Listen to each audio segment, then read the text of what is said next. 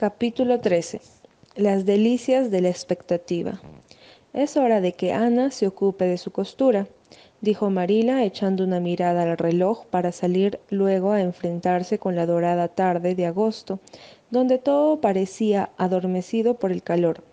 Estuvo jugando con Diana más de media hora, aún después de que la señora Barry llamara a esta, y ahora está encaramada en el montón de leños charlando con Matthew cuando sabe perfectamente que debe atender su trabajo. Y por supuesto, él le está escuchando como un perfecto papanatas. Nunca he visto un hombre más atontado.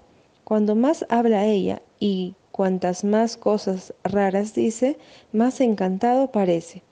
Ana Shirley, ven inmediatamente. Una serie de golpes sobre la ventana del oeste hizo que Ana se acercara a toda carrera con los ojos radiantes, las mejillas tenuemente coloreadas y el cabello en brillante desorden. Oh, Marila, exclamó sin aliento, la semana que viene tendrá lugar la excursión de la escuela dominical. Será en el campo del señor Harmon Andrews junto al lago de las aguas refulgentes, y la señora del director Bell y la señora Rachel Lind van a hacer sorbetes. Imagínese, Marila, sorbetes. Y, oh, Marila, ¿puedo ir? Mira el reloj, Ana, por favor. ¿A qué hora te dije que regresaras? A las dos.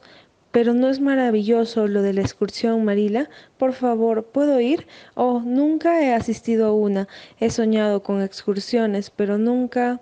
Sí, te dije que regresaras a las dos, y son las tres menos cuarto. Me gustaría saber por qué no me obedeciste, Ana. Quise hacerlo, Marila, tanto como es posible, pero usted no tiene idea de lo fascinante que es Idlewild. Y, por supuesto, Luego tuve que contarle a Matthew lo de la excursión. Matthew escucha tan bien, por favor, ¿puedo ir?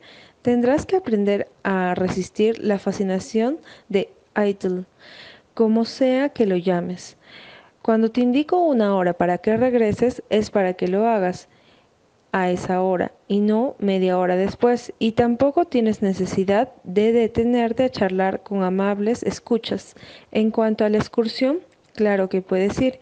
Eres alumna de la escuela dominical y no estaría bien que te negara mi autorización, siendo que van todas las otras niñas. pero, balbuceó Ana, Diana dice que todos debemos llevar una cesta con comida. Yo no sé cocinar, Marila. Como usted sabe, y y no me importa ir a una excursión sin mangas abullonadas, pero me sentiría terriblemente humillada si tuviera que hacerlo sin una cesta. He estado pensando en ello desde que Diana me lo dijo. Bueno, no es necesario que pienses tanto. Yo prepararé una cesta. Oh, mi querida y buena Marila. Oh, qué generosa es conmigo. Oh, le estoy tan agradecida. Continuando con sus oh, Ana se arrojó a los brazos de Marila y vehementemente besó su pálida mejilla. Era la primera vez que unos labios infantiles besaban voluntariamente la cara de Marila. Nuevamente se sintió conmovida por esa repentina sensación de ternura. Interiormente estaba muy contenta por el arranque de Ana, lo que probablemente dio motivo a que dijera bruscamente Bueno, bueno, basta ya de besos tontos. Tengo que ver que haces estrictamente lo que se te dice. Y en lo que se refiere a cocinar, un día de estos comenzaré a darte lecciones. Pero tú eres tan distraída, Ana, que he estado esperando a ver si te calmas y te sientas un poco. Cuando cocines tienes que poner todos tus sentidos y no detenerte en medio de lo que estás haciendo para dejar vagas tus pensamientos a través de toda la creación. Ahora trae tus labores y ten hecho tu cuaderno para la hora del té. No me gusta remendar, dijo Ana tristemente, sacando su costurero y sentándose con un suspiro frente a una pequeña pila de rombos rojos y blancos. Supongo que algunos tipos de costuras serán bonitos, pero no hay campo para la imaginación en el remiendo. Todo se reduce a una puntada detrás de otra, y nunca parece llegarse a nada, pero por supuesto, Prefiero ser Ana de las tejas verdes remendando que Ana de cualquier otro lado, sin más ocupación que jugar. Aunque quisiera que cuando remiendo el tiempo pasara tan rápido como cuando estoy jugando con Diana. Oh, pasamos tan buenos ratos, Marila. Yo tengo que poner la mayor parte de la imaginación, pero soy capaz de hacerlo con facilidad. Diana es simplemente perfecta en todos los otros órdenes. Ya conoce ese pequeño espacio de terreno del otro lado del arroyo que corre en nuestra granja y la del señor Barry. Pertenece al señor William Bell y justo en la esquina hay un pequeño cerco de abedules blancos. Es el lugar más romántico de todos, Marila. Allí tenemos nuestra casa, Diana y yo. La llamamos Idlewild. No es un nombre poético. Le aseguro que me llevó tiempo el pensarlo. Estuve despierta casi una noche entera antes de inventarlo. Entonces, justo cuando me estaba quedando dormida, vino como una inspiración. Diana se sintió arrebatada cuando lo oyó. Tenemos arreglada nuestra casa muy elegantemente. Debe venir a verla Marila. ¿Lo hará usted? Tenemos piedras grandísimas cubiertas con musgo que nos sirven de asientos y tablas de árbol en árbol como estantes y en ellos ponemos todos nuestros platos. Por supuesto, todos están rotos, pero es lo más fácil del mundo imaginar que están enteros. Hay un trozo de un plato que tiene pintada una rama de hiedra roja y blanca, que es especialmente hermoso. Lo guardamos en la sala y allí también está el diamante encantado. El diamante encantado es tan adorable como un sueño. Diana lo encontró en el bosque que hay detrás del gallinero de su casa. Está lleno de arcoíris y pequeños arcoíris que todavía no han crecido. Y la madre de Diana dijo que se había desprendido de una lámpara que ellos habían tenido. Pero es más bonito imaginar que lo perdieron una noche las hadas en un baile, y por eso lo llamamos el diamante encantado. Matthew va a hacernos una mesa. Oh, hemos llamado William Mer a la pequeña laguna que hay en el campo del señor Barry. Ese nombre lo saqué del libro que me prestó Diana. Era un libro que hacía estremecer Marila. La heroína tuvo cinco amantes. Yo estaría satisfecha con uno. ¿Y usted? Era muy hermosa y tuvo que hacer frente a grandes tribulaciones. Se podía desmayar como si tal cosa. Me encantaría poderme desmayar, Marila.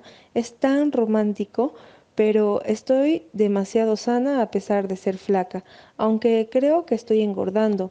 ¿No le parece? Me miro los codos todas las mañanas al levantarme para ver si se me están formando hoyuelos. Diana va a tener un vestido nuevo, con mangas abullonadas. Lo va a usar para la excursión. Oh, espero que el miércoles haga buen tiempo. Creo que no podría resistir la desilusión si algo me impidiera ir a la excursión. Supongo que seguiría viviendo, pero la pena me duraría toda la vida. No tendría importancia si fuera a cientos de excursiones en los años venideros. Ellas no me compensarían el haber perdido esta.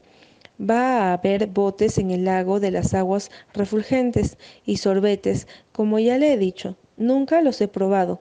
Diana trató de explicarme cómo eran, pero creo que el sorbete es una de esas cosas que sobrepasan los límites de la imaginación. Ana, hace diez minutos que estás hablando, dijo Marila. Ahora, solo por curiosidad, trata de ver si puedes tener la lengua quieta por ese mismo espacio de tiempo. Ana cayó según sus deseos, pero durante el resto de la semana habló de la excursión. Pensó en la excursión y soñó con la excursión. El sábado llovió y se excitó tan frenéticamente por miedo a que continuara lloviendo hasta el miércoles, que Marila le hizo coser y hacer remiendos de más para calmar sus nervios.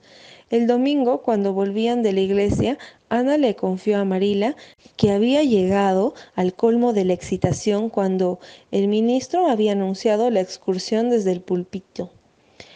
Qué estremeciente me corrió por la espalda, Marila. No creo que hasta ese momento haya creído que realmente iba a haber una excursión. No podía evitar el temer que solo me lo hubiera imaginado. Pero cuando el ministro dice una cosa desde el púlpito, no hay más que creerla. Pones demasiado corazón en las cosas, Ana, dijo Marila suspirando. Temo que te esperen muchas desilusiones en la vida. Oh, Marila, pensando en las cosas que han de suceder, se disfruta la mitad del placer que traen aparejadas, exclamó Ana. Puede uno no conseguir las cosas en sí mismas, pero nada puede impedirle el placer de haberlas disfrutado anticipadamente. La señora Lyne dice, Bienaventurados los que nada esperan porque serán defraudados. Pero yo creo que es peor no esperar nada que ser defraudado. Ese día, como de costumbre, Marila llevaba su broche de amatista. Siempre lo usaba para ir a la iglesia. Le hubiera parecido una especie de sacrilegio no hacerlo, algo tan pecaminoso como olvidar su Biblia o la moneda para la colecta. Aquel broche de amatista era el tesoro más preciado de Marila. Un tío que era marino se lo había dado a su madre y ésta se lo legó a Marila. Era muy antiguo, ovalado, contenía un mechón de cabello de su madre y estaba enmarcado con amatistas muy finas. Marila sabía muy poco sobre piedras preciosas, como para darse cuenta cabal de la pureza de la amatista, pero pensaba que eran muy hermosas y tenía agradable conciencia de su resplandor violeta sobre su cuello sobre su vestido de raso marrón, a pesar de que no podía verlo. Ana se había estremecido de admiración la primera vez que viera el broche. Oh, Marila, es un broche perfectamente elegante. No sé cómo puede usted prestar atención al sermón y a las oraciones llevándolos puesto. Yo no podría. Lo sé, Pienso que las amatistas son simplemente maravillosas, son como yo imaginaba que eran los diamantes. Hace mucho, antes de que viera uno, leí algo sobre los diamantes y traté de imaginarme cómo serían. Pensé que serían rutilantes piedras como púrpura. Cuando vi un diamante real en el anillo de una señora, me sentí tan desilusionada que lloré. Por supuesto, era muy hermoso, pero no era mi idea de un diamante. ¿Me deja tener el broche un minuto, Marila? ¿No cree que las amatistas puedan ser las almas gemelas de las violetas buenas?